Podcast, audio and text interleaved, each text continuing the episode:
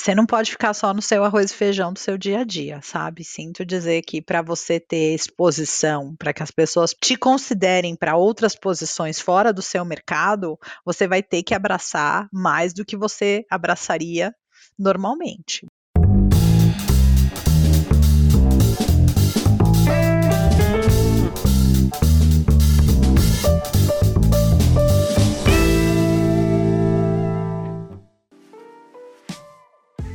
Olá, seja muito bem-vindo, muito bem-vinda ao LecCast. Eu sou o Márcio Calai e no episódio de hoje nós vamos falar sobre compliance em multinacionais.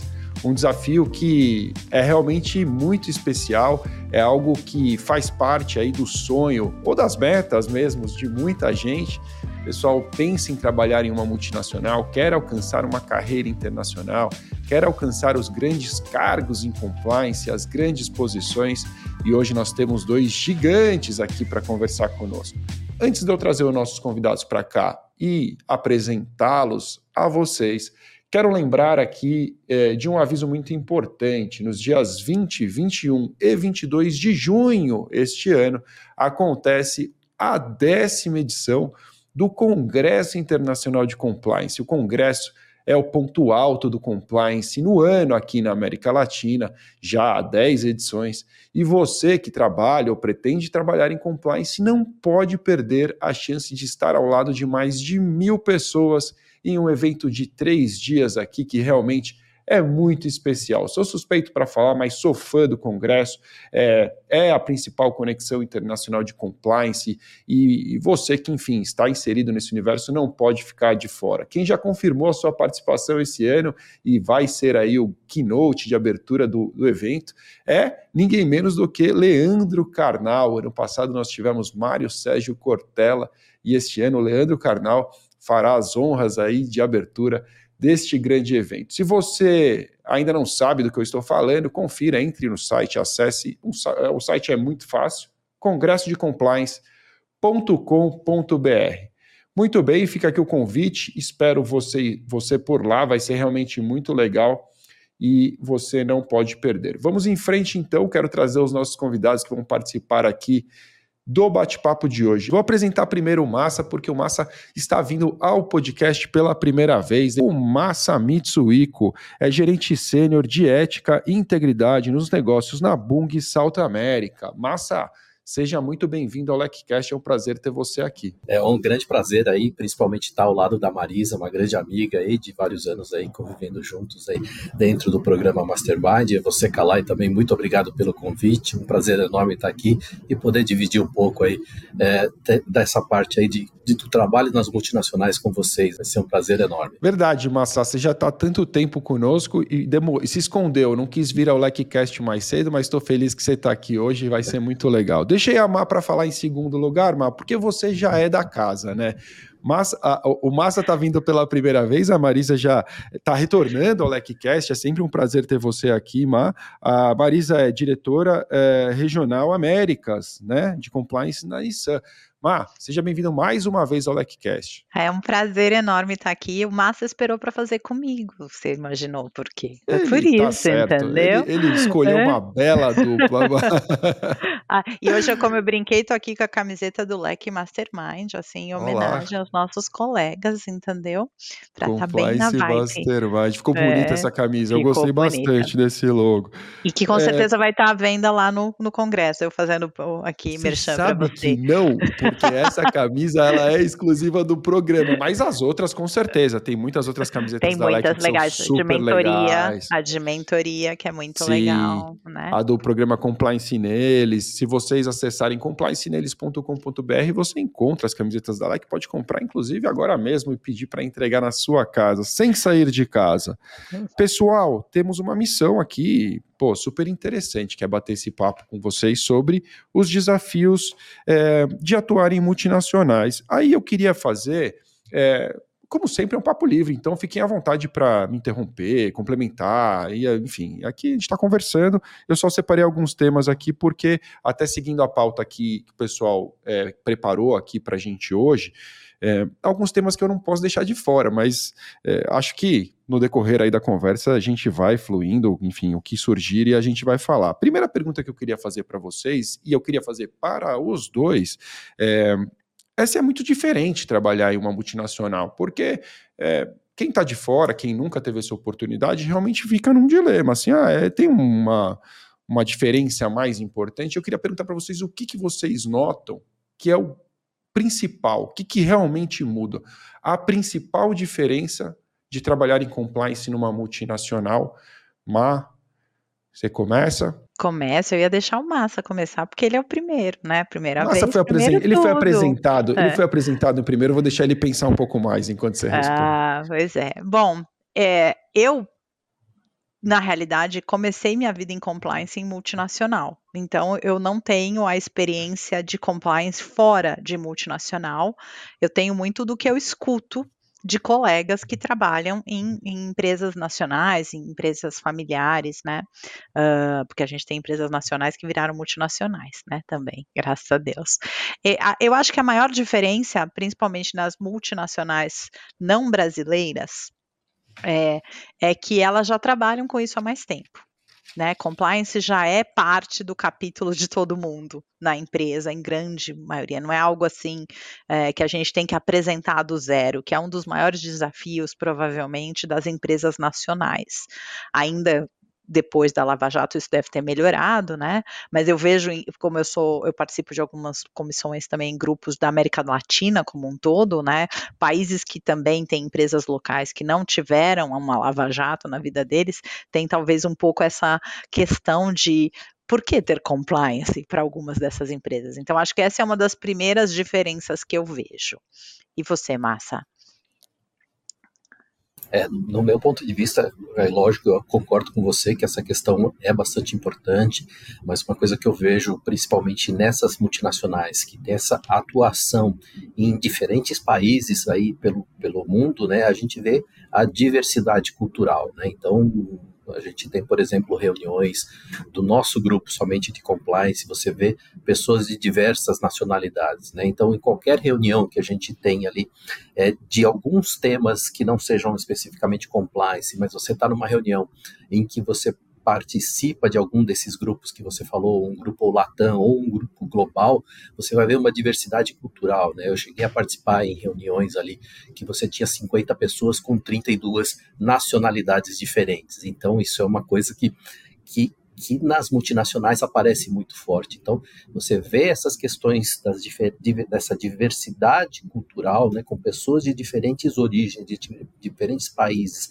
que têm tradições e culturas diferentes atuando, né, e tentar, de alguma forma, padronizar procedimentos, padronizar é, estándares para a gente fazer alguma coisa que seja a cara da nossa companhia. Né? Então, isso eleva o grau de complexidade. Eu não vou dizer que não, não existe complexidade numa empresa que seja nacional, né? Até porque a gente tem, como a Marisa falou, empresas nacionais que hoje são multinacionais, né? Que, que hoje são transnacionais, que têm operações em vários países, né?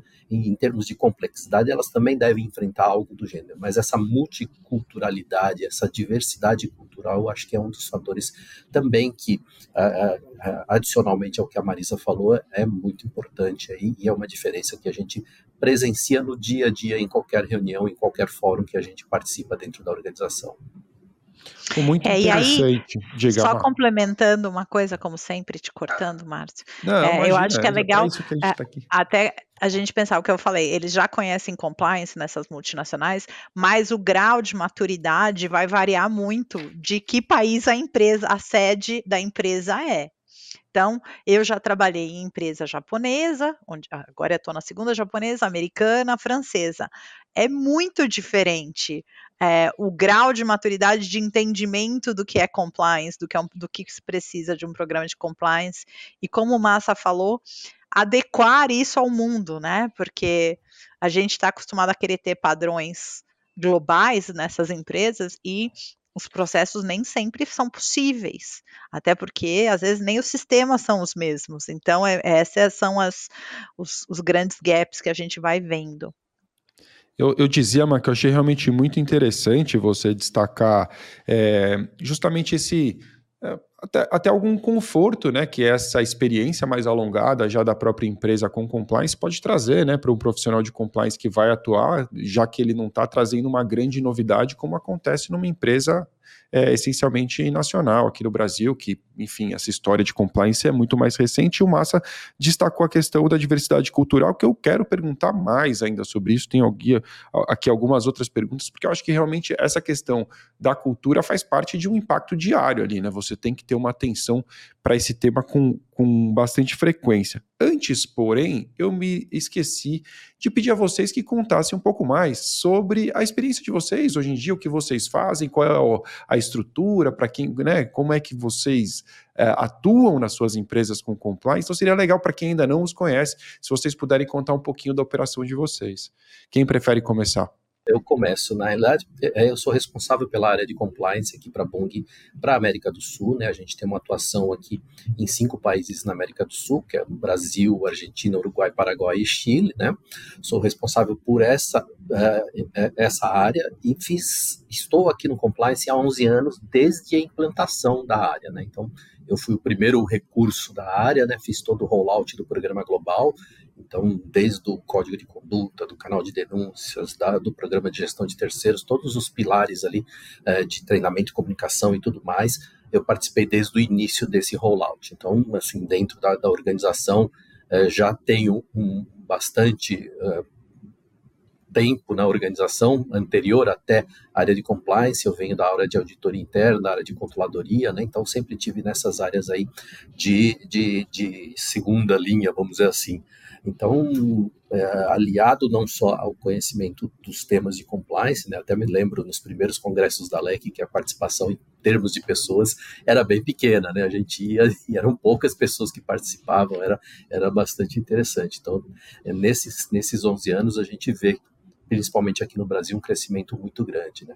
E essa a operação brasileira dentro da, da, da, empresa, ela é a mais, mais relevante em termos de faturamento, em termos de é, volume, em termos de, de, de, de magnitude. Né? A gente hoje eu não sei te dizer com clareza ou com certeza a, o faturamento é, Brasil ou América do Sul representa de 50% a 60% de todo, de todo o faturamento global. Então, é, a América do Sul é, um, é, um, é, é, a operação mais relevante dentro da organização. Né? Então, é um desafio bastante grande, uma estrutura enxuta, né? um departamento global. Nós somos aqui em seis pessoas que, que eu tenho um reporte uh, para um, um, diretor global que fica nos Estados Unidos, onde é a nossa matriz. Né? Então, não tem um reporte local.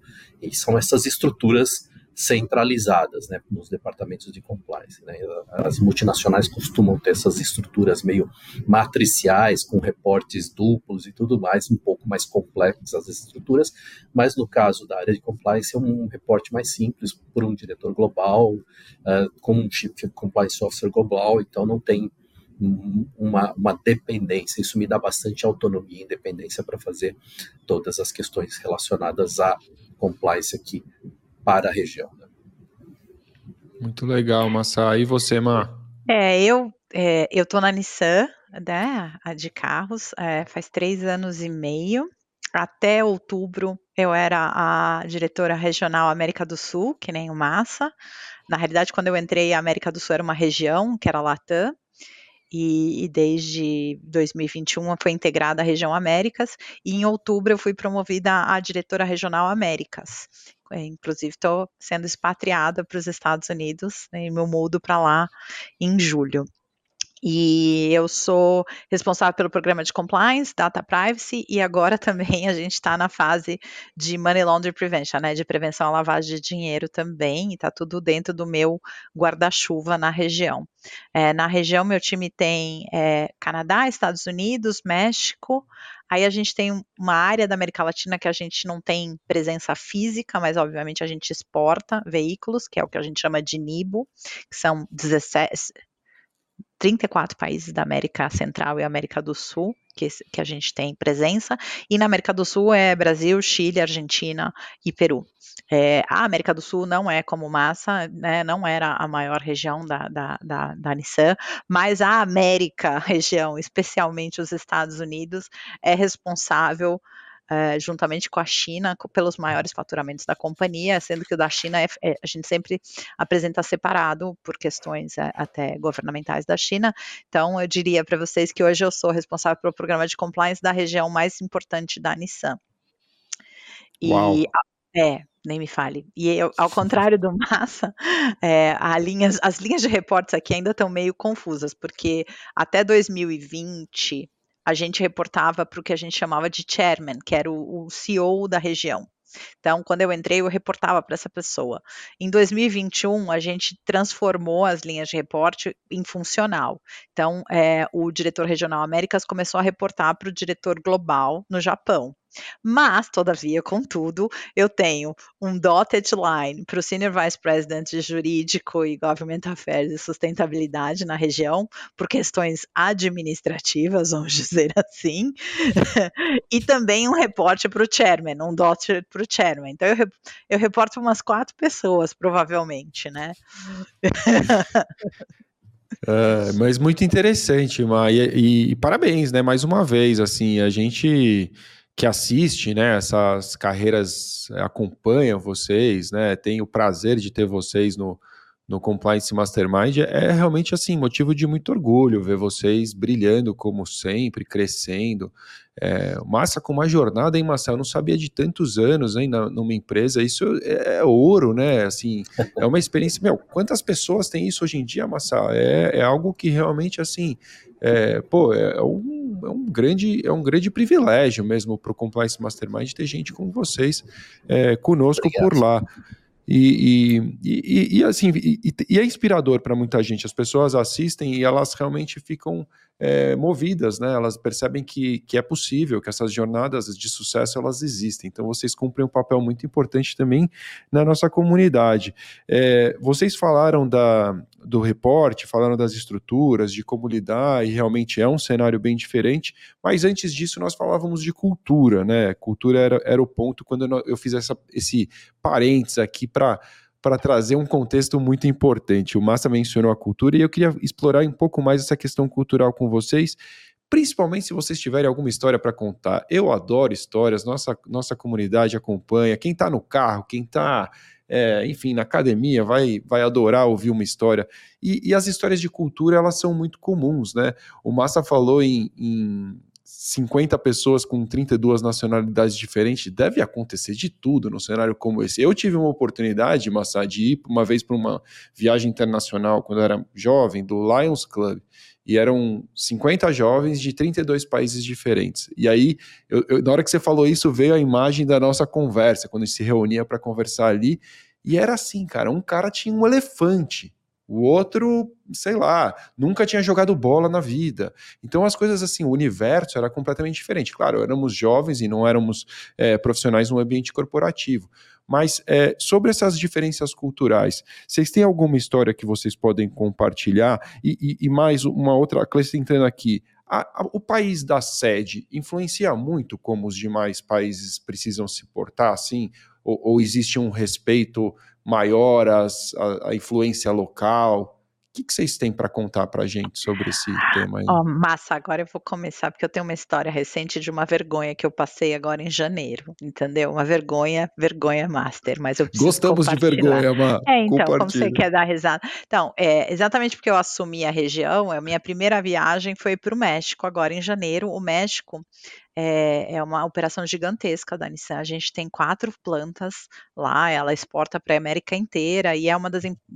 Foi a primeira planta fora do Japão do México. Então, tamanha é a importância dessa, dessa, desse país, né?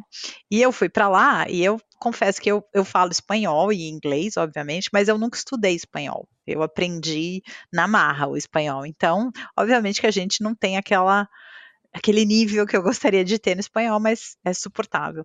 E eu fui fazer uma visita e tinha algumas, algumas inconformidades em algum lugar, num sítio nosso, num, num, num um site nosso. E eu estava lá vendo as inconformidades, conversando com as pessoas que já tinham com, arrumado a casa, né, digamos assim, alguns fatos, mas que me surpreendeu algumas coisas. E eu fui fazer uma brincadeira, porque vocês sabem que eu faço muita brincadeira o tempo inteiro. Fazer brincadeira em outro idioma é muito perigoso, você tem que, né? Uh, e, e, e, eu falo muito por, por, por, por, por expressões, eu tenho que sempre, desde que eu entrei nesse mundo de multinacional, eu vi o quanto eu dependia de expressões idiomáticas e como a gente não pode utilizar, né, aquelas é, ditados populares ou o que seja. Mas eu fui fazer uma brincadeira, eu virei para a pessoa e falei assim, é, não tienes madre? Sabe, algo assim, tipo, você não tem mãe? Como assim? E aí, e eu não percebi, ficou um certo clima. Quando eu saí depois, a minha gerente que me reporta direto, que é responsável pelo México, veio me explicar, porque ela explicou para as pessoas na sala, tipo assim, olha, ela não quis dizer isso, porque ela não, não vocês sabem que ela já tinha dito que o, o idioma não é, né? Porque no tienes madre, não tem mãe, é algo como assim, motherfucker, entendeu? É mesmo? Você xingou? É, eu xinguei todo mundo na sala, cara. Aí saí com a Caio lá rindo, sabe? Fazendo a brincadeira. Não, é, então, essas, essas questões culturais, como disse o Massa, a gente tem que ser muito cuidadoso, muito é cuidadoso. É e, e aí, e e aí você acaba perdendo quem é você no meio do caminho, porque a sua naturalidade some, até você realmente estar tá, é, num nível de confiança bom, em que você tem o um entendimento do que, que dá para falar, do que, que não dá. Então você tem que pensar muito. É, eu já me meti em várias confusões porque eu sou muito espontânea. É, acho que o Massa talvez tenha mais cuidado que eu e não tenha tantas histórias, mas é muito difícil. Hoje eu tenho na minha equipe, inclusive a Letícia está aqui, que na minha equipe eu tenho é, americano, mexicano, brasileiro, argentino e chileno. E a gente lida com a equipe global que tem é, australiano, é, japonês, inglês, francês, né? Ou seja, é um caos. Até o idioma, mesmo todo mundo falando inglês, é, o nível de inglês de todo mundo não é igual, né? Então, por isso que é, desde que eu entrei em multinacional, principalmente japonesa, todas as reuniões, depois da reunião, vem a minuta da reunião, tudo escrito, para que todo mundo tenha certeza do que foi acordado, do que foi dito, para não haver é, a falta de compreensão ou algum desentendimento. Então, tudo vai por escrito depois para a gente alinhar. Então, é um retrabalho contínuo, porque nada do que você combinou, você já sai fazendo. Você espera a ata, porque vai que o, inter não era bem aquilo, né? E você falou do, dessa questão do idioma, cada um tem um nível, isso sem dúvida, né? Isso é até algo que me trouxe algum conforto quando eu tive fora, porque eu me preocupava muito com o meu sotaque, né, de brasileiro. E o, enfim, eu, eu, tive a sorte de encontrar muita gente boa que me ajudou com isso, mas para dizer assim, cara, você teve um, um, treinador quando eu trabalhei na Disney que ele falou assim para mim, cara, você é bilíngue e eu não sou.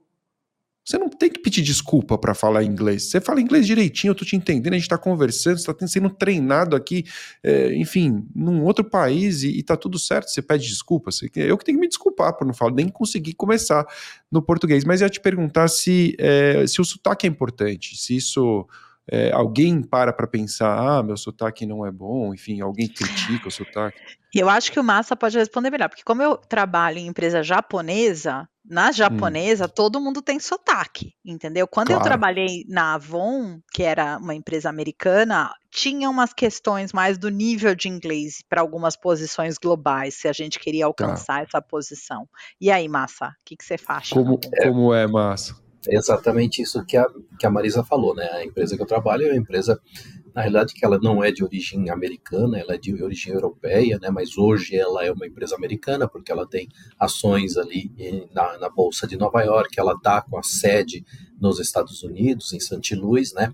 Então é uma empresa que a gente considera americana, que o management ali, a alta direção da, da empresa são americanos na grande maioria, né? Tem, tem pessoas de outros países, mas é exatamente isso que, que a Marisa falou, né? Se você quer ocupar um cargo é, global, a nível global, você tem que ter um certo nível de inglês. Você precisa ter é, uma certa preocupação com a forma que você vai se expressar, porque um cargo desse nível de liderança, você precisa falar com muita gente.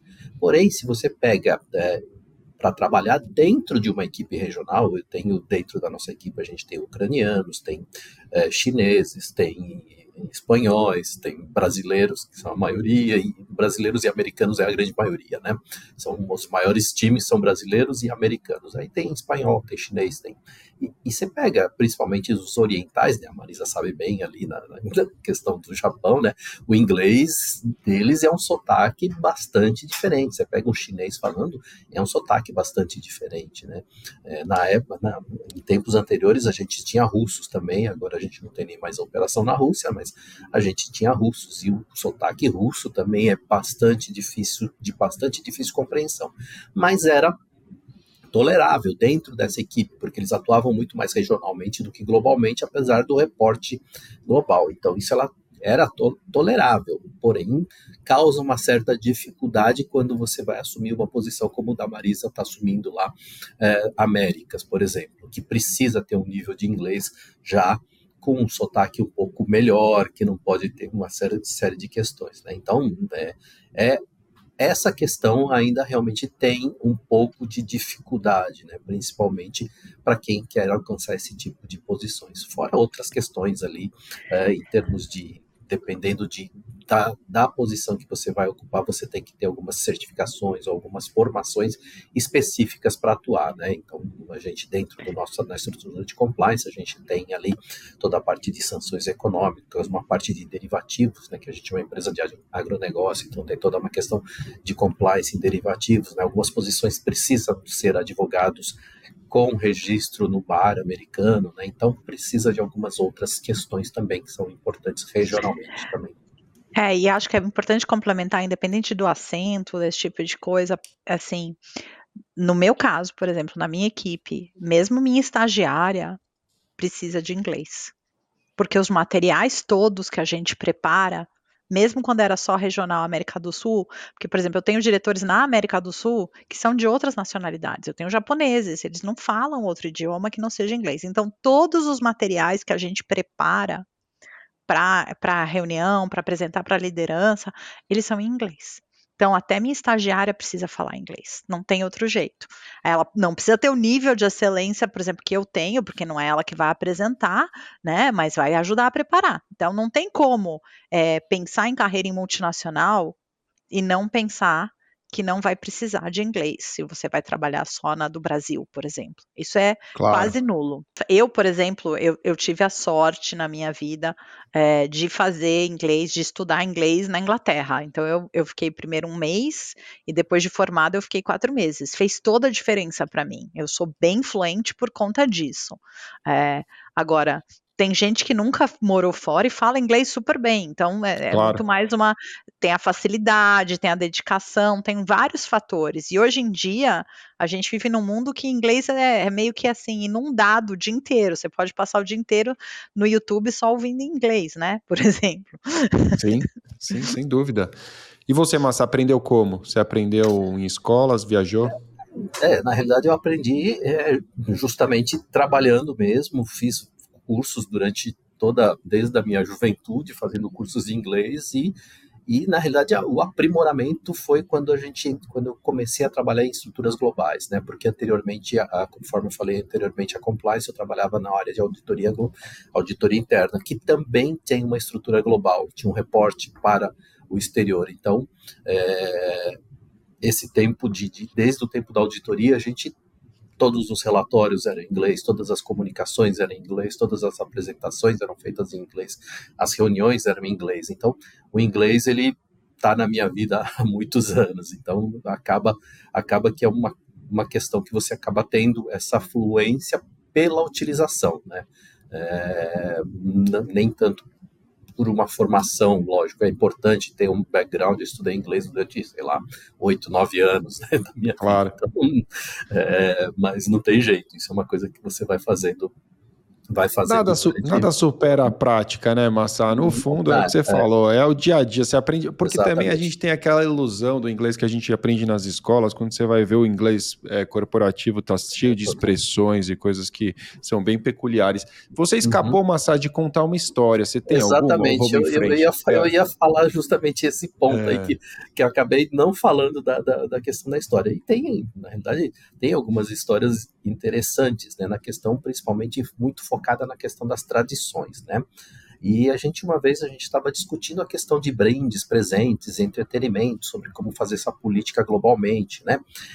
E a gente sabe que, que algumas culturas, principalmente na, na cultura oriental, né, nos, nos asiáticos, né, isso foi, tra foi trazido à tona por uma pessoa que tinha a, era a responsabilidade pela China, por, pela Ásia, vamos dizer assim, é, e ele trouxe essa questão né, de que a gente estava falando, não, em, presente em dinheiro, em espécie, a gente não vai não vai permitir. É uma coisa que, de forma nenhuma, acho que não dá, a empresa não tem, não, não tem por que dar dinheiro em espécie para um cliente, para um fornecedor, que isso não seria adequado. Né? E o cara falou: é, mas tem uma questão. Aqui na China, normalmente, se eu vou no enterro ou se eu vou num, num numa festa de, de casamento, eu levo dinheiro, né? E eles fazem um envelopinho, né? Até mesmo na cultura japonesa, se você vai no enterro, você leva um envelope com dinheiro, né? Para a pessoa, para a família, né? Quando você tem filho também. Eu, quando Exato. meu filho nasceu, eu recebi um envelope que todo mundo deu Isso. dinheiro na empresa para mim, viu? É. Então, é uma coisa de tradição. E se a gente proibisse, muitas vezes os, os convites, de, muito em casamento, eles são feitos para o a pessoa jurídica, né? Ele é feito por um cara que é o diretor ali da, da, da, da operação. Eu estou te convidando porque você é o diretor dessa empresa. Então, ele recebe o convite na pessoa jurídica, né? Vamos dizer assim. Ele vai é o cargo, o cargo é convidado, cargo, né? É, exatamente. Isso acontece muito. Para quem assiste os, os dorama coreano ali vai ver que tem muito dessa questão, né? Principalmente em funeral, né? Tá, fala, foi o diretor da empresa veio aqui no funeral, né? Então tem essas questões aí é, bastante peculiares ali é, na, na cultura, principalmente na cultura asiática, né? Que é um diferencial em que quando a gente falou vamos proibir totalmente dar qualquer presente ou brinde em dinheiro, a gente precisa pensar de que forma a gente pode fazer isso de, sem ferir tradições, sem ferir é, as questões. Mas isso é uma coisa muito específica de, de alguns países, né? então é bastante interessante. Mas é, é, a cultura, para mim, assim, eu sou de origem asiática, meus, meus avós eram japoneses, eu sou a terceira geração aqui no Brasil, né?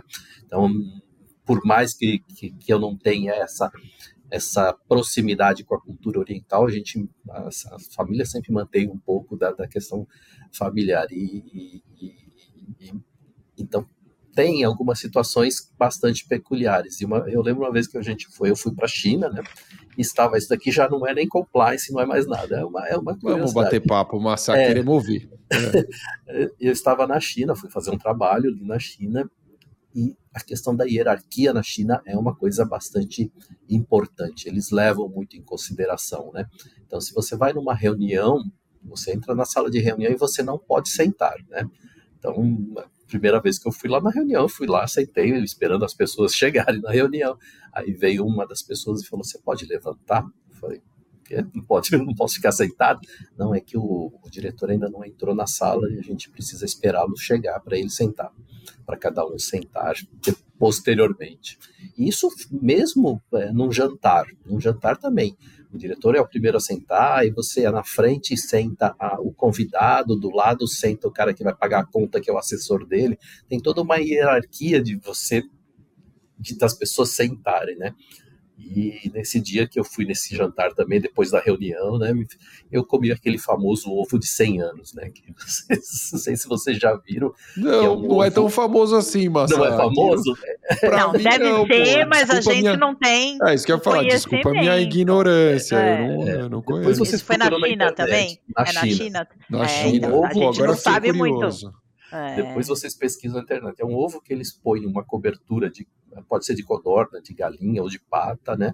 Que eles põem uma cobertura nesse ovo de carbonato de cálcio mais algum, algumas coisas e enterram por 100 dias dentro da, da, da terra. E depois de 100 dias eles tiram essa, essa, essa crosta, vamos dizer assim, de carbonato de cálcio e o ovo ele está no processo de fermentação, vamos dizer assim. Então ele é um pouco esverdeado, escuro, é esverdeado por dentro e escuro por fora, né? Ele fica é um, go, assim. é um gorgonzola de ovo. gorgonzola de ovo, mas é, é, é aí, são experiências como... que a gente passa mas, quando a gente vai. E como locais. foi isso? E você comeu? Tem que comer, amor. Era, era uma coisa assim que para eles era uma iguaria que você teria claro. que degustar. Eu comi e... um ovo, né? E como Mas, foi? Assim, sabor? Ele tem um gosto olha, se eu pudesse descrever, poderia, eu diria que é água de pântano. Né? É como se beber água de pântano. Ai, que bom que agora, que bom que agora dá para rir, né? Porque na hora deve ter na sido hora um foi, foi complicado. E pior que eu comi rápido, né? Pra Pra, pra não né? o gosto. E eles colocaram mais um pra mim, né? Eu passei falei, ah, já passei por isso. Também no Japão, já. Aí Mas eu é... deixei ali e falei, depois eu como esse, não vou ficar nesse momento. Não, não vou Mas comer é... nesse momento. É, eu acho que é bem isso, assim, é, dessa questão dessas multinacionais, a gente acaba tendo essas interações com o mundo. Eu não fiquei com vontade de experimentar, não, Letícia, nem morta. Esse, eu já passei por outras experiências no Japão, muito obrigada. É, uh, é, faz com que a gente se torne também um cidadão mais aberto a essas experiências, né? Porque você vai, você tem as reuniões globais, nem sempre elas são na matriz. Então, eh, tem empresas que gostam de fazer reuniões até por conta de outras pessoas viajarem, para não ser todo. Por exemplo, a gente vai para o Japão. Você imagina a América viajando para o Japão é um trampo, né? A Austrália é mais perto. Então, faz reuniões variadas. E aí você é exposto a um mundo muito diferente em vários sentidos, né? O, o alimentar é só um deles, né? É só um deles. Então, é, uh, e, empresas da, da Ásia, né, do Japão, a China, toda essa questão de hierarquia, de como cumprimentar, de como abaixar, de como sentar, você tem que aprender tudo isso. Que aí você vai para os Estados Unidos, não tem nada disso, entendeu? Ninguém liga para isso, não estão nem aí. uh, então é enriquecedor nesse aspecto, eu acho, também trabalhar em multinacional, porque você está sempre exposto a, a aprender, a ser um cidadão do mundo. Eu brinco sempre é, que quando eu era estava na faculdade, eu até escrevi isso naquele meu artigo no, no nosso último livro do Mastermind. Eu queria ser diplomata né? Porque eu queria viajar o mundo, era, era meu sonho, e aí eu acabei entrando depois no mundo do direito corporativo, e, entre, e o compliance me abriu essa porta, porque eu já fui para vários países do mundo é, viajando a trabalho, e é quase como que ser um diplomata dentro da empresa, porque a gente tem que fazer muita coisa. Então é, é bem interessante nesse aspecto, a multinacional. Sem dúvida, Mas é desafiador, porque a gente tem que. Não, não é uma cultura única. Você não sabe como falar com as pessoas, o que, que ofende, o que não. É, eu adoro, eu adoro essas histórias, porque além de ilustrar e ser engraçado, elas nos alertam de coisas que a gente nem sonha, né? Então, por exemplo, o Massa destacou essa questão é, de dar dinheiro em algumas culturas que a gente nem, nem passa pela nossa cabeça, não vai dar dinheiro e ponto final. Isso é aquela ignorância, ou ignorância por desconhecimento, do que acontece na ponta. Eu não sei, mas aqui não pode, então chega. Aí o cara fala: não, peraí, mas como é que eu vou fazer se eu for num funeral? Quer dizer, uma, um momento de extremo respeito que você tem que ter, que o esperado é que você dê dinheiro, mas não, foi proibido pelo programa de compliance. É, é algo assim que realmente você não não para muito para pensar, né? Porque... É, não, as políticas todas de compliance, elas são, têm que ser alinhadas globalmente para atender é, a possibilidade. Então, às vezes, assim, a gente está numa discussão agora, por exemplo, é, na de, de, de Gifts and Hospitality, né, na de presentes e, e hospitalidade, exatamente de, de qual é o limite né? Porque com essa a coisa do dólar não, não, libera. Então tem lugar que é muito, tem lugar que é pouco. Eu lembro que na Avon a gente tinha um apêndice onde a gente tinha tipo dois tipos de tabela. Qual era o valor que você podia dar dependendo do país? Aí tem, tem lugares que não dá. Então você vai até onde você consegue criar um padrão, mas você acaba liberando muita coisa para o regional ou local.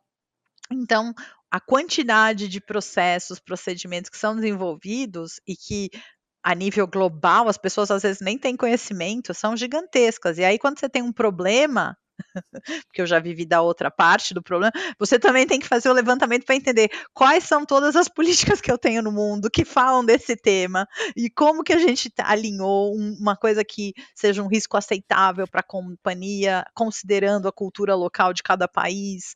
É, é, é uma navegação, por isso que aí é, a burocracia dentro de uma multinacional, pelo menos as que eu trabalhei, né, para você alinhar a tomada de decisão é uma coisa muito complexa. Não é assim, alguém definiu que vai ser assim, tomou e bateu o martelo. Não. É. É, é, é tudo sabe, muito... Sabe... Diga, Massa. Só, só, só, complementando o que a Marisa falou, claro. né? é, é, e é muito nessa linha mesmo, é tudo muito discutido, né? Por isso que é importante a gente ter os pontos focais regionais, né? Os pontos focais regionais, principalmente nessas áreas globais, compliance, por exemplo, se não tiver a presença regional, né, você tendo uma estrutura que tenha, não, não, não necessariamente em todos os países, mas alguma pessoa representando a região é, é bastante importante porque esses aspectos regionais, a pessoa que está na matriz, muitas vezes ele não tem conhecimento e não tem por que ter, né? Muitas vezes realmente não é responsabilidade dele ter. E cabe aos pontos regionais levar isso, né? trazer esse tipo de informação para que essas políticas e os procedimentos sejam alinhados. Então é tudo muito discutido, né? Então, por exemplo, fazer uma revisão do código de conduta, aquilo passa por um processo que começa na matriz, passa para a região, vai e volta. Toma um pouco, mas é mais trabalhoso? É mais trabalhoso. Às vezes a política tem que abrir algumas exceções e a gente vai criando algumas, eh, às vezes, em alguns pontos ela pode até ser mais genérica e depois você faz uma, um procedimento regional em que regulamenta, vamos dizer assim, essa política global, né? Então é isso que dessa forma que a gente tem que trabalhar, né? Muitas vezes a política global, o pessoal fala, não, mas ela é muito genérica, ela não definiu nada, né? Você tem que uhum. fazer um procedimento regional regulamentando, vamos dizer assim, algumas questões que não ficaram tão claras, né? E é dessa forma que você vai trabalhando, né? Não é sempre que a política global é ponto final e aquilo que acabou. É lógico que é uma diretriz, né? Então, a, a Má estava falando de, dessa questão aí de limites de, de, de, hospitalidades, de brindes e de presentes, né? O que acaba sendo feito muitas vezes é definir um valor em dólar e a gente divide por várias regiões, cada região tem um limite mais ou menos, ou algum um grupo de países tem um limite definido diferente, né? Aqui no Brasil a taxa de câmbio está 5 cinco reais para um dólar, né? Se você falar que é o mesmo valor lá para os Estados Unidos, que vai no almoço você pode pagar 150 dólares. Se você traduzir aqui para cá, é um belo do almoço aqui, né? Então é um belo que, almoço. É, é. Tem que, você tem que ter esse tipo de adaptação justamente para não ficar fora da nossa realidade. Então essa essa tradução e essa leitura cabe sempre ao compliance regional ter essa leitura e levar isso de uma forma, de uma forma bem, é, vamos dizer assim, assertiva, né? É uma discussão que muitas vezes é um pouco difícil, mas que, que a gente acaba ficando acostumado com esse tipo de coisa, né? De, de ficar levando essas informações, discutindo e debatendo, né? Sempre muito, muita discussão, né? Uhum. Eu estava ouvindo vocês aqui, eu me lembrei de um exemplo de aula até que a turma mencionava muito no, no curso de Compliance Anticorrupção da LEC, é, os professores né, falavam muito disso, que é aquela situação em que você convida, né, se referindo a, a, é, a cortesias, a entretenimento e coisas do tipo, né? Você convida alguém para participar de um evento internacional e aí, por exemplo, é uma mulher mas é proibido levar acompanhante nessas viagens por conta da política. A política não permite acompanhante. Mas no país onde essa mulher vive, ela não pode sair de casa sem o um marido por alguma questão. Super exemplo de aula isso, né? Aparece em tudo que é lugar.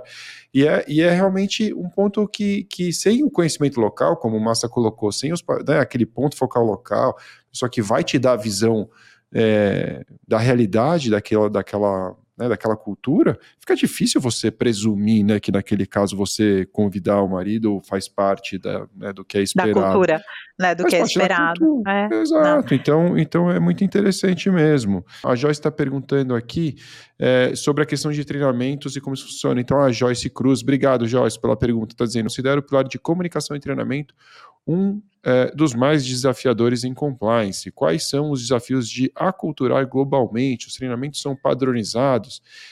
É, e aí, pessoal, como fazer as pessoas aprenderem o mesmo conteúdo em, é, eu não sei diferentes? como é lá na Bung com massa, mas nas, nas empresas que eu trabalhei, a gente tinha sim alguns treinamentos que eram globais, então, normalmente tem uns e-learnings, tipo código de conduta, é um e-learning global, que o mundo inteiro faz igual.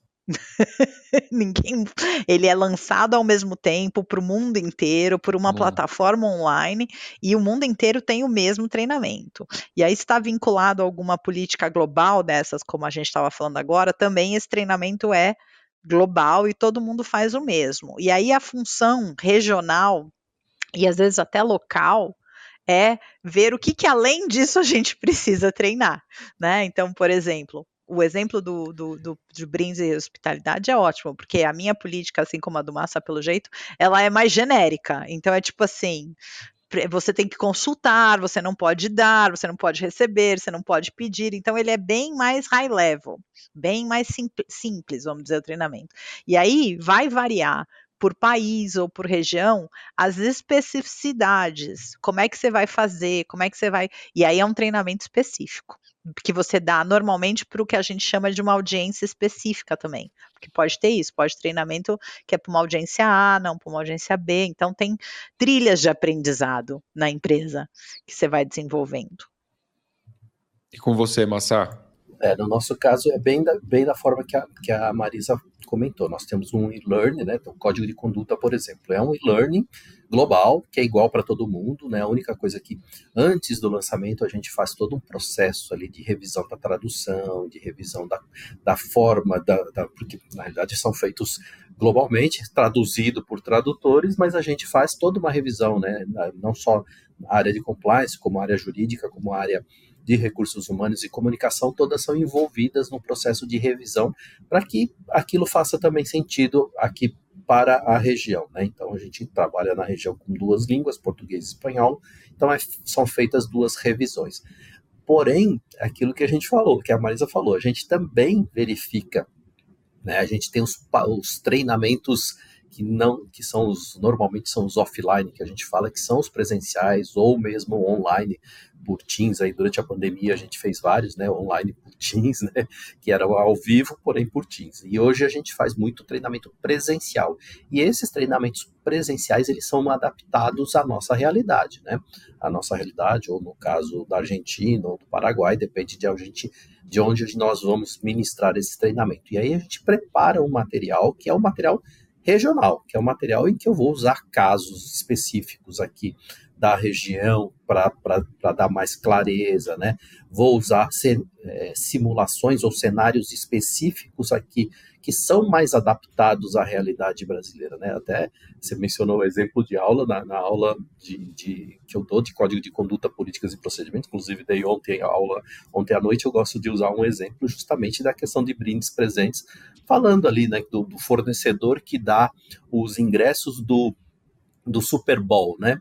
Então, se eu usar esse exemplo aqui é, para o Brasil, talvez ele não faça tanto sentido, porque as pessoas não vão é. entender é. muito o que o valor desse ingresso do Super Bowl.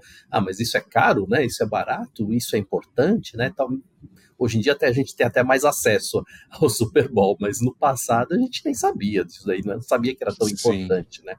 Então, tem essas questões que a gente precisa trazer mais para a realidade, e principalmente no nível de pessoas que a gente vai atingir com esses treinamentos, né? Porque é, muitas dessas, desses treinamentos são dados para pessoal operação mesmo, que está ali nas nossas plantas, né? Que muitas vezes não tá, não tem, não tem esse, esse acesso, não tem esse nível de instrução tão alto. Então a gente precisa utilizar uma linguagem muito mais simples, muito mais próxima deles, né? E as nossas plantas não ficam nos, nas capitais, né? Agronegócio, as plantas ficam em regiões bastante remotas, né? Então é, é, um, é, um, é, é uma forma de a gente disseminar, mas de uma forma mais fácil, mais simples, né? mais palatável para, para esse público. Né? É, é, muito interessante mesmo, isso é um Não. tema que traz muita, Não, que... muitas perguntas. Fala, Má. Não, eu queria fazer uma brincadeira, eu tenho que brincar, né? Porque a gente só falou de glamour, gente, viajar para o exterior, mas tem aí a área de treinamento, é uma área que não tem glamour, porque a gente vai treinar na planta. Massa está hoje lá em Gaspar, o... não é isso, Massa? Gaspar, Massa? Estou em Gaspar, Santa Catarina, diretamente de Gaspar. E não é, ainda mais quando a planta tem dois, três turnos, né, Massa? O que, que a gente tem que fazer? Treinar nos três turnos, entendeu? Não é só glamour, não, não viajar para o exterior, não. exatamente. Nós chegamos, já chegamos a dar treinamento em uh, sala de mecânica de manutenção, na oficina de manutenção mecânica. Dentro da oficina de manutenção mecânica, a gente deu treinamento. A gente deu treinamento a, dentro de uma área ali de, de de, de logística que ficava ali ao, a céu aberto, né? Então, tem, a gente tem que se adaptar, a gente tem que deixar as pessoas confortáveis também, né? Elas se sentem bem recebendo compliance ali dentro de uma, de uma da oficina de manutenção, que eles estão dentro da, da área deles, né? Então, é, são coisas bastante interessantes que, que, que dentro de uma, de uma multinacional não é aquele, aquele, aquele o, o headquarter ali da Times Square. Não. É, não. Já dei muito treinamento na, no famoso comedor, porque no México a, a, o restaurante chama comedor. comedor. Já dei muito Exatamente. treinamento em el comedor, as mesas empilhadas, e aí aquela. Você se vira nos 30 para fazer as pessoas prestarem atenção depois do almoço, entendeu? Então, a vida não é só glamour em compliance, viu? É muito legal, porque é verdade, é o compliance da vida real, né? O compliance não é realmente não é só essa parte internacional, né? O, a, o desafio em uma multinacional, numa operação grande no Brasil, vai trazer essas viagens malucas para lugares que você nunca imaginou conhecer. Para quem gosta de viajar, é fantástico, né? É, eu tenho muitas perguntas ainda para vocês. Eu estou vendo que o nosso tempo aqui está correndo. Então tem algumas coisas que eu não posso deixar de perguntar, porque eu sei, eu, eu, recebo da nossa audiência, às vezes, algumas mensagens agradecendo porque eu faço perguntas que estão na cabeça deles e tal, mas meu exercício aqui é esse, é ficar pensando o que, que eles gostariam de perguntar para vocês. E uma pergunta que eu tenho certeza que é do interesse deles é justamente relacionado a, a esse alcance internacional. Então, assim, eu estou numa empresa, eu gostaria de ter essa exposição internacional, gostaria de ter, por exemplo, a Má tem uma jornada agora né, de, de, de mudança mudança de país, vai se mudar para é, um outro país, né? E, e, essas multinacionais, elas, a exposição que elas podem te proporcionar, seja a cultura, como nós falamos, seja, a, a enfim, é, é, legislações internacionais, que também é algo que traz muito, muito interesse, ela também traz oportunidades internacionais. E aí a pergunta é: qual é a dica, a orientação, a recomendação para quem quer alcançar uma, uma, é, exposição internacional? Existe um caminho mais adequado para.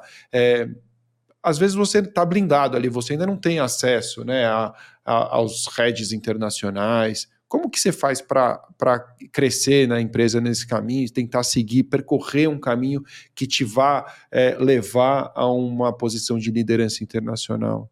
Tem alguma orientação que vem à cabeça? Eu sei que vocês não têm como masterizar o assunto e falar é assim que faz. Eu sei, cada um tem uma jornada, mas assim, pensando assim, isso que você não pode deixar de fazer isso se você quer seguir esse rumo. Se eu, posso, se eu puder comentar, na realidade, assim, um dos pontos que eu acho bastante importante é a participação em projetos. Né? É, dentro, aqui mesmo, dentro do departamento de compliance, nós temos muitos projetos de implementação de uma série de, de iniciativas da área de compliance que são projetos globais, né, que te dão esse nível de exposição. Porque, basicamente, quando a gente fala, as pessoas precisam te conhecer e só vão conhecer se, se realmente tiver uma interação com você. E essa participação em projetos internacionais, eu acho que é uma das coisas que, que alavanca bastante a, essa questão é, de da, da, abertura ou da possibilidade de, de receber um convite para uma expatriação. Né? Então, você ter essa exposição, participando desses projetos, não precisa nem estar tá liderando, mas participar de fato e estar tá engajado no, no, no, projeto. Né? Não adianta lá estar tá participando, mas não fazer nada, fica ali, é, se mostrar os seus valores, mostrar que você está interessado no, desenvolvimento daquele projeto. E dentro desses projetos, normalmente você fala com muitas pessoas, você fala com não só com as lideranças de compliance de outros países, mas você está falando com a liderança de, dos negócios dos outros países.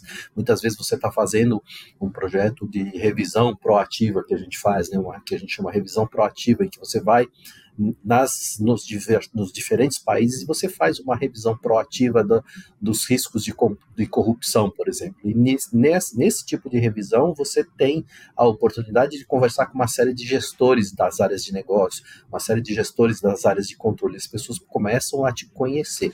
E isso eu acho que te abre um pouco do leque de possibilidades. Né? Eu acho que é, é uma dessas, dessas questões. Eu acho que a construção do que a gente fala, né?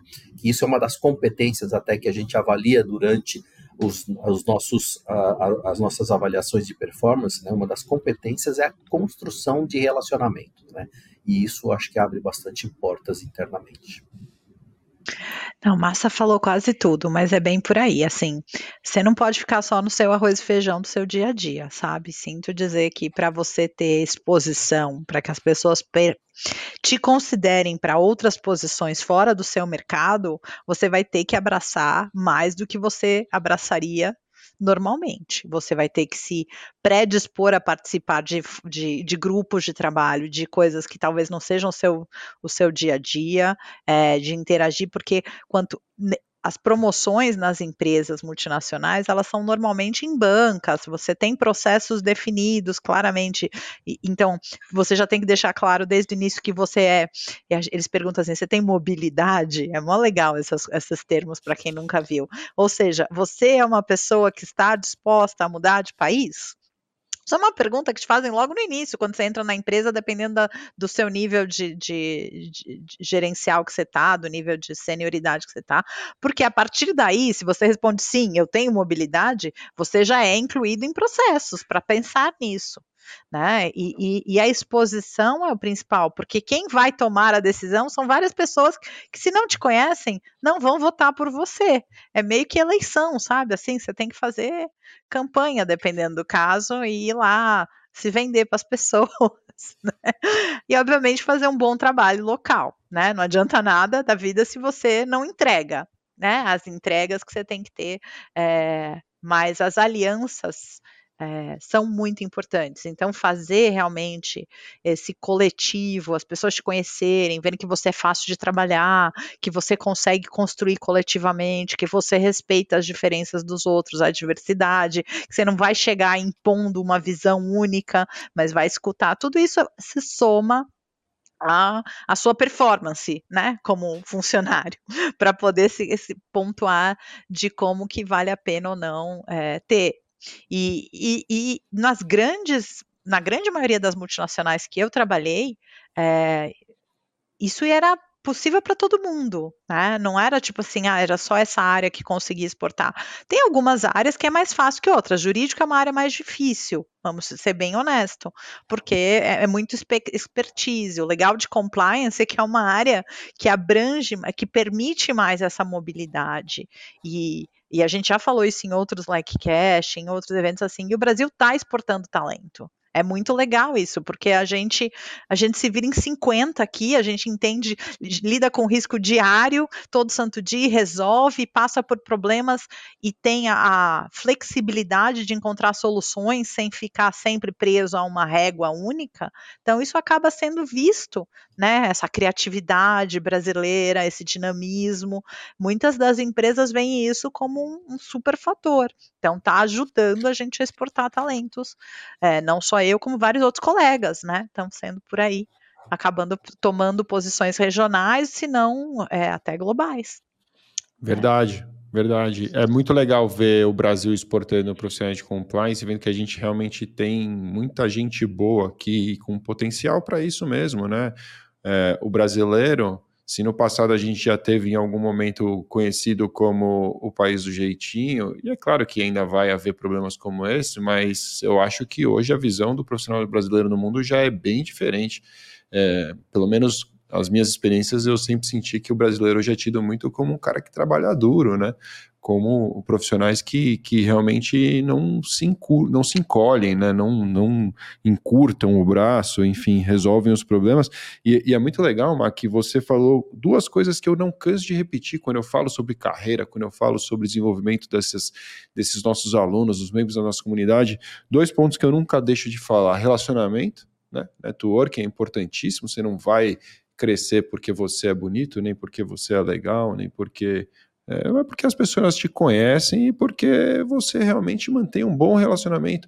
Ah, você está dizendo que todo mundo tem que puxar o saco? Jamais, não é isso que eu estou dizendo. Estou dizendo que as pessoas precisam te conhecer e saber que você é útil, que você está à disposição. Relacionamento é sobre ajudar os outros, não é sobre é, puxar saco, é sobre ajudar as pessoas a desempenhar seu, os seus papéis e alcançar os resultados que são os resultados pretendidos pela companhia. E fazer mais do que o combinado, né? As pessoas que acham que vão fazer apenas o combinado, é, ah, mas o combinado combinado não é o que eu devo fazer. Claro que você deve fazer o combinado, mas mais do que isso é o que vai te abrir portas, é o que vai te levar para outros passos, outros estágios aí de carreira. Eu não tenho a menor dúvida, porque as pessoas incríveis que eu tenho o prazer de trazer aqui no LecCast sempre relatam esse tipo é, de postura. E o Massa, você falou, a gente está caminhando para o encerramento, eu vou dar a vocês, é claro, como sempre, a oportunidade de falar sobre a indicação de leitura em alguns minutos, mas só uma dúvida rápida que me surgiu aqui para a gente encerrar. Massa, você mencionou é, é, a questão de revisão nos países do risco de corrupção, que isso é uma oportunidade também de é, conversar com mais gente, né, conhecer pessoas, falar. Eu queria saber se vocês utilizam o índice é, de percepção de corrupção da Transparência Internacional nas regiões. Isso é algo útil para vocês? Massa, faz sentido? Má também? Faz, faz, Calai. Justamente isso é, em empresa multinacional, na realidade, esse índice é um indicador realmente é, nesse, nesse, nessa avaliação que eu falei, nessa, nessa auditoria de, nessa revisão, vamos dizer assim, proativa que a gente faz. O primeiro item que a gente olha é realmente o índice de percepção de corrupção daquele país específico. Né? Então, dependendo do, do, do, a escolha do país em que a gente vai fazer, parte até desse índice, né?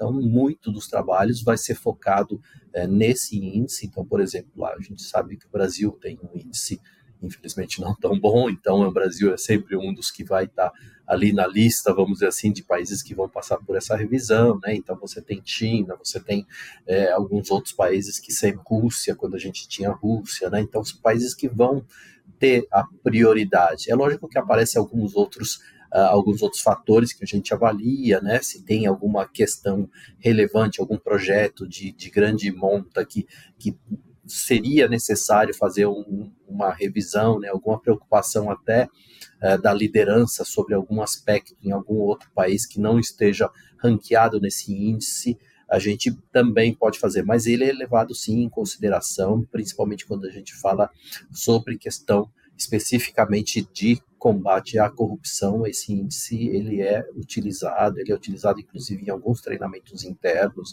uh, ali não para a área de, de mas a gente usa isso mais para as áreas de negócio, para demonstrar qual que, porquê da preocupação e porque a gente está até justificando porque a gente está dando aquele, aquele treinamento de uma política anticorrupção para esse público aqui nesse país. Né? Então ele é utilizado sim.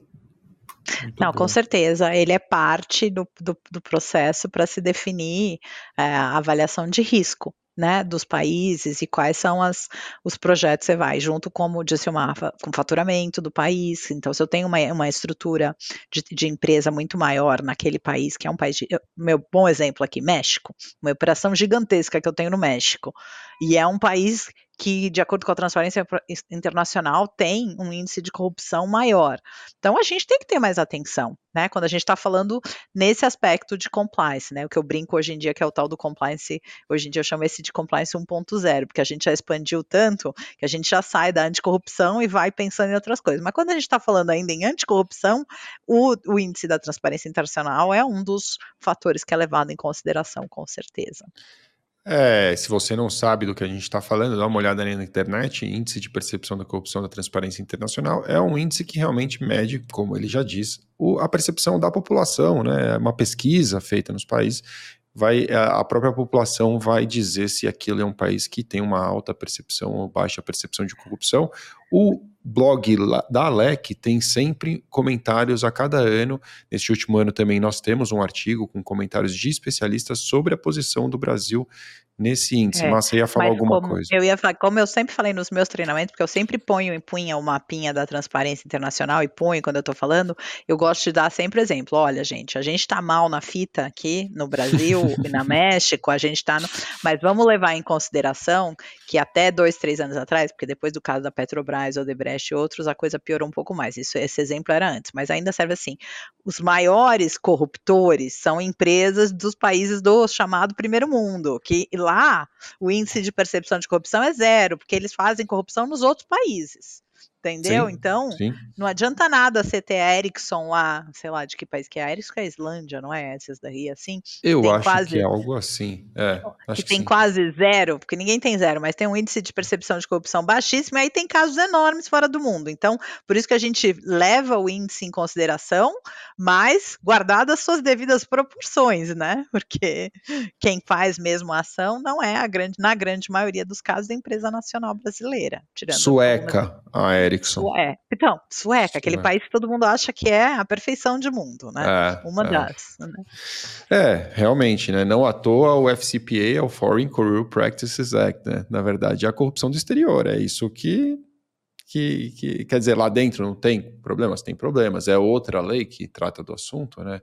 Mas é, os impactos pelo mundo nos países onde há um risco maior de corrupção muitas vezes são Não, e aí que eu falo do tal do compliance 4.0, 5.0, sei lá em que nível a gente está hoje, porque se eu for falar de corrupção nos Estados Unidos para dentro dos Estados Unidos, eles dão risada realmente, porque o enforcement claro. é muito mais forte. Eu tenho que falar de outras coisas. A gente fala Sim. de assédio, a gente vai falar de, de processos bem documentados, de, de seguir os protocolos que precisam seguir. Então a gente não foca em corrupção nesse país. É mais comportamental, né? É, que é o que eu gosto mais, by the way. Como disse o Denis aqui, que também é da minha equipe, minha equipe hoje está participando, então eu tenho que falar deles. É essa visão holística de mundo, né? Que a gente Total. sai do mundo da corrupção para ver compliance como algo maior, como ética, que é o que a gente quer. Sensacional. Dupla, eu quero que vocês pensem numa indicação de leitura que eu vou dar a oportunidade de vocês apresentarem em seguida, mas antes eu quero convidar mais uma vez a você que nos acompanhou até aqui para que venha ao décimo Congresso Internacional de Compliance. Ele acontece nos dias. Deixa eu colar aqui que eu me esqueci. Começa no 20, eu ia falar 21. Começa no dia 20, depois 21 e 22 de junho deste ano. Agora já está chegando. Então, se você vem e vem de fora de São Paulo, programe-se e acesse Congresso de Compliance com.br veja lá, já tem muitas informações, a primeira versão da agenda já está disponível, alguns palestrantes, Leandro Carnal, como eu falei, já está confirmado, e você não pode perder, é a minha recomendação, é o ponto alto do compliance no ano. Se eu fosse você, eu não perderia por nada, porque eu sou apaixonado por eventos, e eu acho que a LEC tem entregado realmente nos últimos anos a principal conexão internacional de compliance, e é, é realmente ouro é, na vida de todos que atuam nesse setor. Então não perca, venha, participe conosco, será um prazer, eu estarei por lá, será um prazer te receber e te conhecer pessoalmente. Má, dica de leitura, depois o Massa, para a gente poder se despedir. Bom, só pegando seu gancho, eu já bloqueei minha agenda, já estou confirmada, eu vou estar no congresso e vou adorar conhecer quem quiser falar comigo, que vai ser meu último congressão, assim, depois da minha mudança. Não sei se eu vou conseguir vir ano que vem, então... Vai voltar, né? com certeza. Senão a gente Bom, vai ter que fazer um congresso lá em Nashville. Nashville. Bom, te, a dica de livro que eu tenho hoje, que tem muito a ver com o que a gente conversou, é o The Culture. Deixa eu ver se eu consigo colocar aqui. The Culture Map. É um livro muito legal do Erin Meyer, em que ele, ele e eu ganhei de presente da minha gerente americana, é, na nossa reunião que a gente teve, de, de primeira reunião estratégica, ela deu de presente para a equipe, para os meus quatro reportes diretos, achei muito fofo isso da parte dela, porque ela trouxe exatamente isso, ela é americana, trabalhou muitos anos no Walmart, foi para a Índia, foi para o Japão, e ela viu que se você não entende a cultura das pessoas com quem você está trabalhando, você não consegue construir você não consegue para frente. E ele te dá exatamente, é, ele tem vários tipos de capítulos onde ele fala assim, como é a tomada de decisão, qual é a diferente forma de tomada de decisão, de alinhamento, de questão hierárquica, de, de até tem um que é bem legal, né, de como, eh, de quanto é você chegar atrasado em algum lugar, como é essa questão de tempo para algumas pessoas. Tem um exemplo lindo de como se forma fila em alguns lugares, então o exemplo da fila em árvore, que é no, na Índia, que eu nunca consegui imaginar como é que é uma fila na Índia, e eu vi, porque se a gente já é ruim de fila no Brasil, na Índia a coisa é mais confusa ainda. Então você vai entendendo, porque tudo isso, essa somatória desses tipos de pontos de, de de perspectiva de cada um dos países, e aí ela tem uma matriz de, de classificação para você ver onde que o Brasil está, e é sempre legal porque você vê aí, você vai falar com alguém de tal país, o que, que eu tenho que levar em consideração. Então, quem quer trabalhar em multinacional precisa entender a cultura de todos os países com quem a gente trabalha. Culture Map. Pô, muito legal, muito legal mesmo, bem apropriado. Aí você, Massa, pensou em alguma dica? Não precisa Pensei ser exatamente dica, sobre é, o tema. É, não é exatamente sobre o tema, mas é a gente mencionou aqui a questão do compliance comportamental, né? E a minha dica é um livro brasileiro, de um brasileiro, que é o Carlos Moura, que, que cujo nome é Muitos, né? Acho que é, muitos já devem ter visto esse livro, né? Mas é um livro bastante interessante, escrito pelo Carlos Moura sobre compliance comportamental. Acho que está escrito, me falam que é o primeiro livro que trata desse assunto é, especificamente aqui no Brasil. Né? A gente tem outros falando sobre questões comportamentais, mas que foram escritos aí até pelo Dan Ariely, pelo Jim Soltz, né? tem outros autores internacionais que já escreveram livros que também são bastante interessantes, mas esse, por ser brasileiro, para trazer uma perspectiva aqui, é bastante interessante. Meus amigos, muito bom. Foi um prazer bater esse papo com vocês aqui. Eu tenho certeza que a nossa audiência vai ficar muito feliz também. Já está, né? Obrigado a você também que nos acompanhou até aqui, tá, assim, tá, tá conosco no chat. É, desculpa se eu não consegui dar atenção para todas as perguntas, mas dentro do possível a gente sempre traz. É, espero vocês novamente aqui às 18 horas e 18 minutos, todas as terças-feiras. Massa, foi um prazer falar com você, cara. Obrigado pelo. Aliás, é, te encontram onde, Massa? Massa, Masamitsu Iko no LinkedIn. No LinkedIn, exatamente. É. Não vai ter outro, pode, pode colocar lá que vocês vão me achar. Masamitsu com dois S, Iko é I-K-O. Exatamente, só vai ter eu mesmo, não tem, não tem eu. Massa não tem homônimo. Obrigado, Massa, foi um prazer ter você, cara, valeu. Obrigado você aí pelo convite, obrigado, Má, pelo, pela companhia, a gente é sempre agradável. Marisa Pérez, Volte sempre ao LikeCast, você é uma alegria ter você aqui, a gente sempre se diverte bastante. Foi mais um, mais um grande episódio. Obrigado por estar com a gente. Valeu. Parabéns é, para você, Massa. Parabéns, Kalai, por estar aqui fazendo esse LikeCast toda semana. Eu só aprendo, não consigo às vezes assistir ao vivo, mas eu entro depois e assisto pelo LinkedIn. Eu tô no LinkedIn, tô no Instagram, tô no Twitter. Esses eu respondo. tô no Facebook Boa. também, mas esse eu já tô meio a, a, sem responder. Então vocês me acham e eu adoro receber perguntas no LinkedIn, contato. Gente, a gente tá aqui para compartilhar e é só me chamar. Lá eu sou quase figura íntima, que adoro fazer LecCast, entendeu?